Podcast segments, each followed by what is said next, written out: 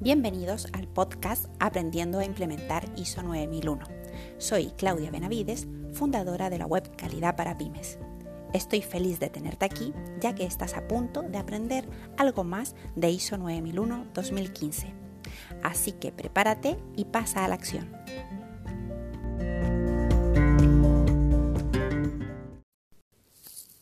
Hoy vamos a hablar de las cinco razones principales por las que una empresa decide certificarse en ISO 9001-2015.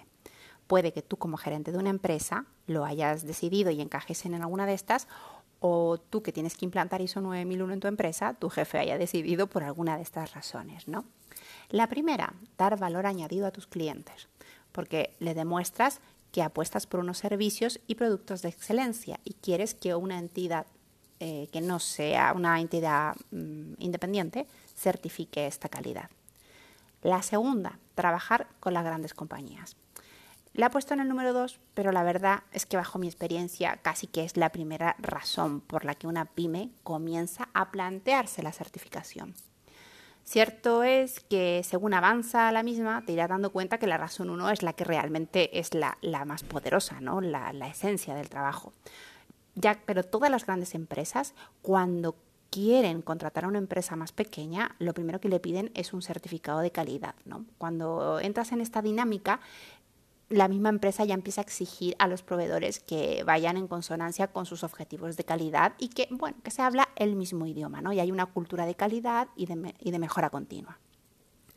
La razón número tres es conseguir esos puntos extra en valoración técnica en algunos concursos públicos.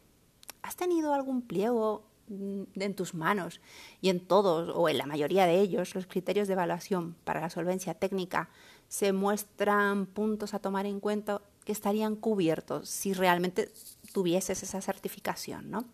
Aunque no es excluyente, si no cumples con estos puntos, tienes valoraciones más bajas y como resultado te excluyen de la contratación, ¿no? Sobre todo porque si ya trabajas en ISO 9001, esos puntos no los tienes que pensar, directamente está la certificación y se trabaja de esa manera, ¿vale?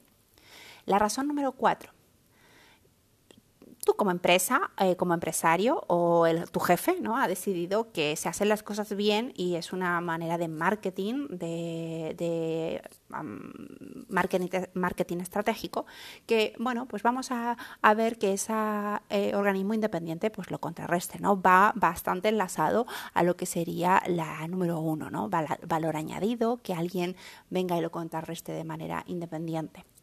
Y la razón número cinco es que Quieres analizar tus procesos, los errores, aciertos y aprender de ellos para seguir creciendo. Yo he hecho bastantes consultorías eh, en las cuales el objetivo no es la certificación. Realmente lo que querían era revisar los procesos, o sea, cuando digo bastantes, digo que a lo mejor este año he hecho dos o tres consultorías en donde no era el objetivo certificarse, mm, sino que era ordenar la compañía, mejorarlo y, bueno, pues mejorar los procesos, estudiar puntos fuertes, riesgos, aprender de los errores, porque sí que hubieron bastantes errores, entonces no querían que se volviera a pasar. Y esa pues era la número 5, la razón número 5. Entonces, tú, ¿en cuál de estas razones crees que tu empresa más o menos está enfocada para conseguir la certificación?